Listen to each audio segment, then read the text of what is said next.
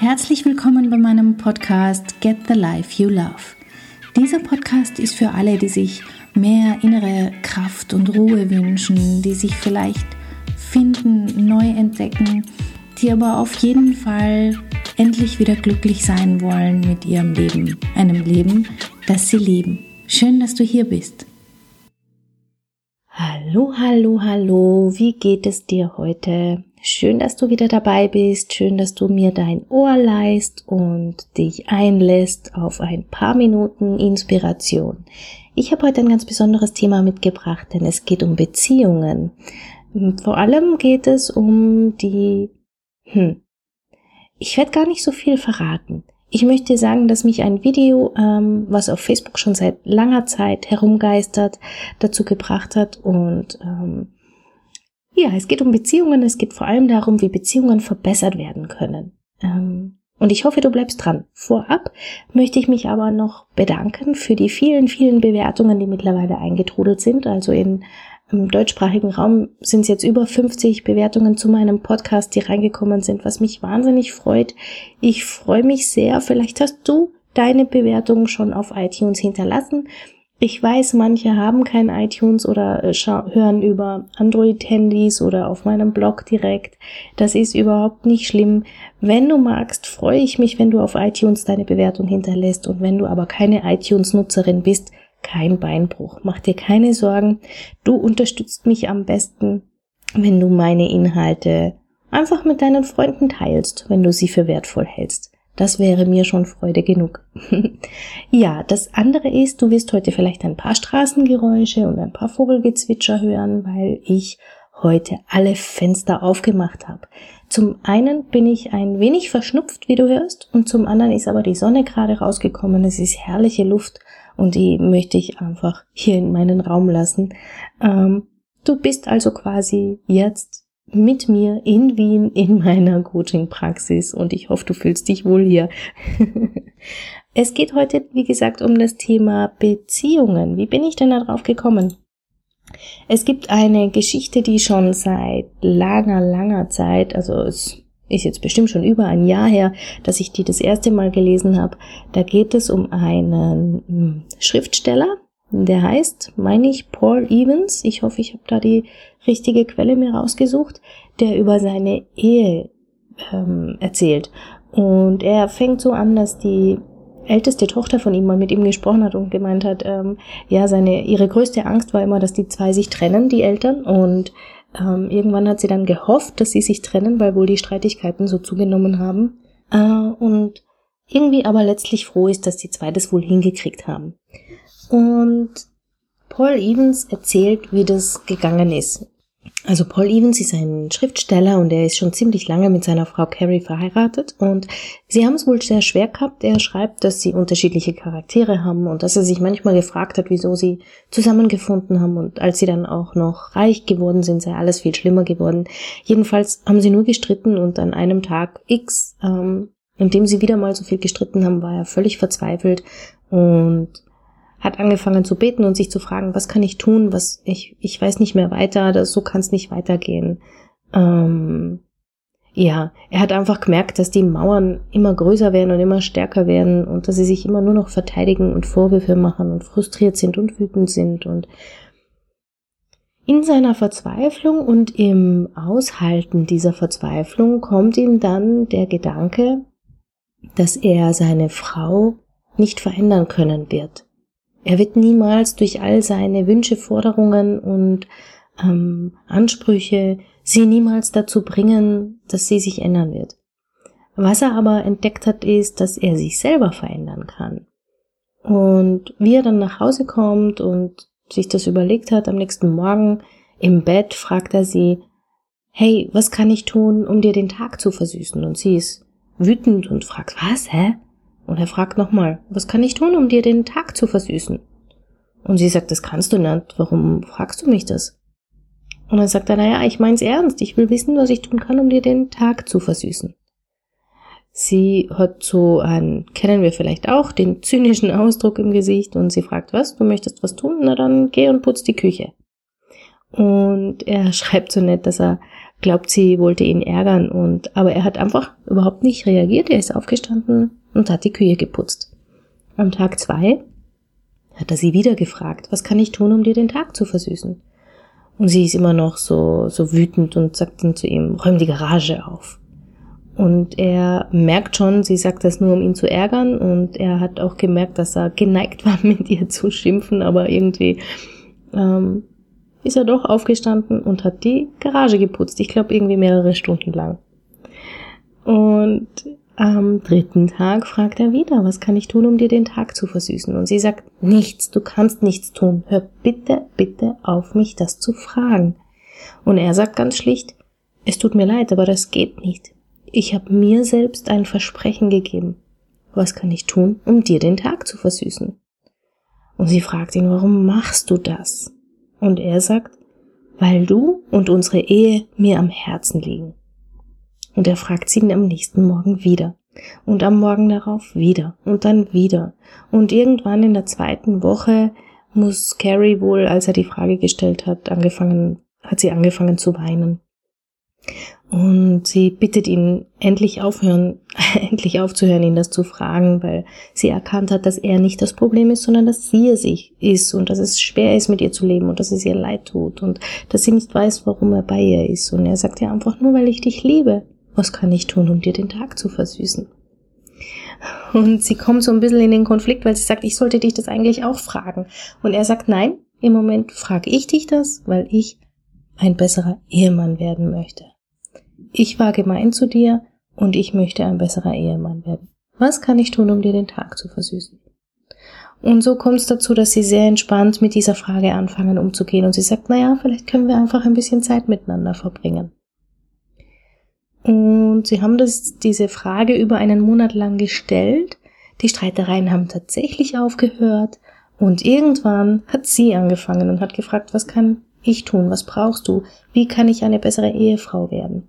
Und so haben sie all die Mauern zwischen sich abbauen können, haben ihre Probleme langsam lösen können, haben wieder zueinander finden können. Und ich bin mir sicher bei dieser Geschichte, ähm, die klingt sehr romantisch und die klingt sehr leicht. Ich glaube aber, wenn das wirklich so passiert ist, dass es eine ziemlich anstrengende Zeit war, denn das muss man auch erstmal aushalten, die Frage zu stellen und mit dem umzugehen, was dann kommt, weil das heißt nämlich, sich selber zurückstellen und für den anderen da sein.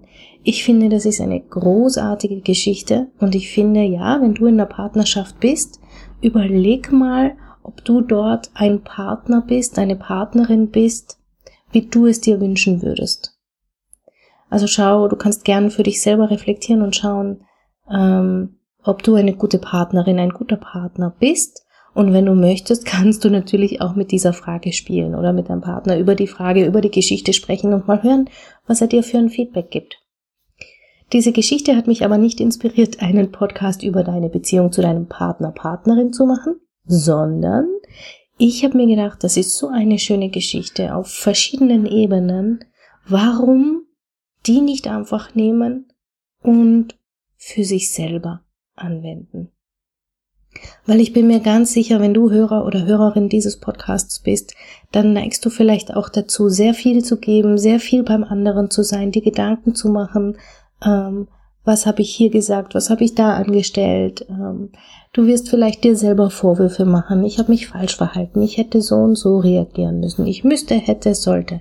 Das sind sicher so Satzanfänge, die dir sehr bekannt vorkommen.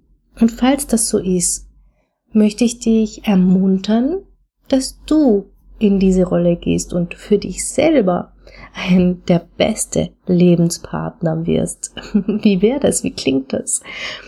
Wäre es nicht schön, wenn wir einfach aufstehen würden und in der Früh fragen würden, was kann ich heute tun, um mir selbst den Tag zu versüßen?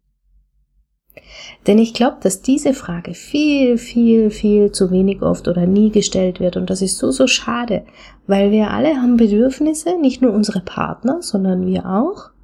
Und ich bin auch hier, um deine Beziehung zu dir selber zu verbessern. Also, wie kannst du es schaffen, einfach glücklicher zu werden? Mal einen Tag zu haben, der gut verläuft, wo du Spaß dran hast, wo du einfach die Zeit genießt mit dir selber. Denn es ist so ein bisschen das Geheimnis, wenn du dich selber annehmen kannst, wenn du selber gut drauf bist, wenn du in deiner Mitte bist, dann wird sich alles rundrum irgendwie dem fügen. Das sage ich jetzt bewusst so ganz überspitzt und platt. Es heißt einfach, der allererste wichtige Schritt ist doch, dass wir uns selber mögen, dass wir aufhören, uns zu verurteilen, dass wir aufhören, uns zu bewerten auf eine Art und Weise, die oft so gemein ist und so, ah, ich weiß nicht, manchmal denke ich mir, das, was wir über uns selber denken, würden wir unserem ärgsten Feind nicht sagen. Und ich erlebe es immer wieder in so vielen Gesprächen, wo so kleine Sätze drin sind, so, naja, ich weiß, ich hätte mal wieder das und das tun müssen. Was steckt denn in diesem Satz drin? Erstens einmal ist es dieses immer, das Verallgemeinern, ja, und überleg mal, wenn dein Partner dir so einen Vorwurf entgegenbringt, was das mit dir macht, wie wütend du wirst.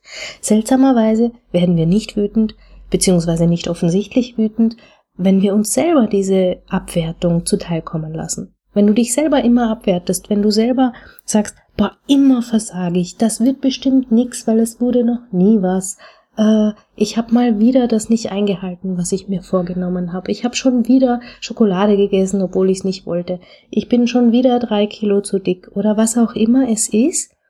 Wir laufen durch den Tag und unsere Gedanken sind oft so abwertend uns selbst gegenüber, dass es manchmal kein Wunder ist, dass wir wütend und frustriert und unrund sind und manchmal dann ein Erlebnis im Außen ausreicht, dass wir explodieren, dass wir auch gar nicht wissen, woher das denn kommt. Aber wenn man sich mal bewusst macht, wie viele Negativgedanken man sich so selber an den Kopf wirft über den ganzen Tag, äh, überrascht's mich überhaupt nicht.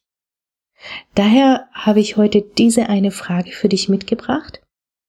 Was kann ich heute tun, um meinen Tag zu versüßen? Und das dann auch einfach zu tun, weil wie du in der Geschichte hörst, du da am Anfang Küche putzen, Garage aufräumen, also durchaus Dinge, die nicht sehr spaßig sind, die aber sehr wohl ähm, auch einem Bedürfnis entspringen. Also es gibt schon das Bedürfnis, eine aufgeräumte Garage zu haben. Das ist auch völlig okay.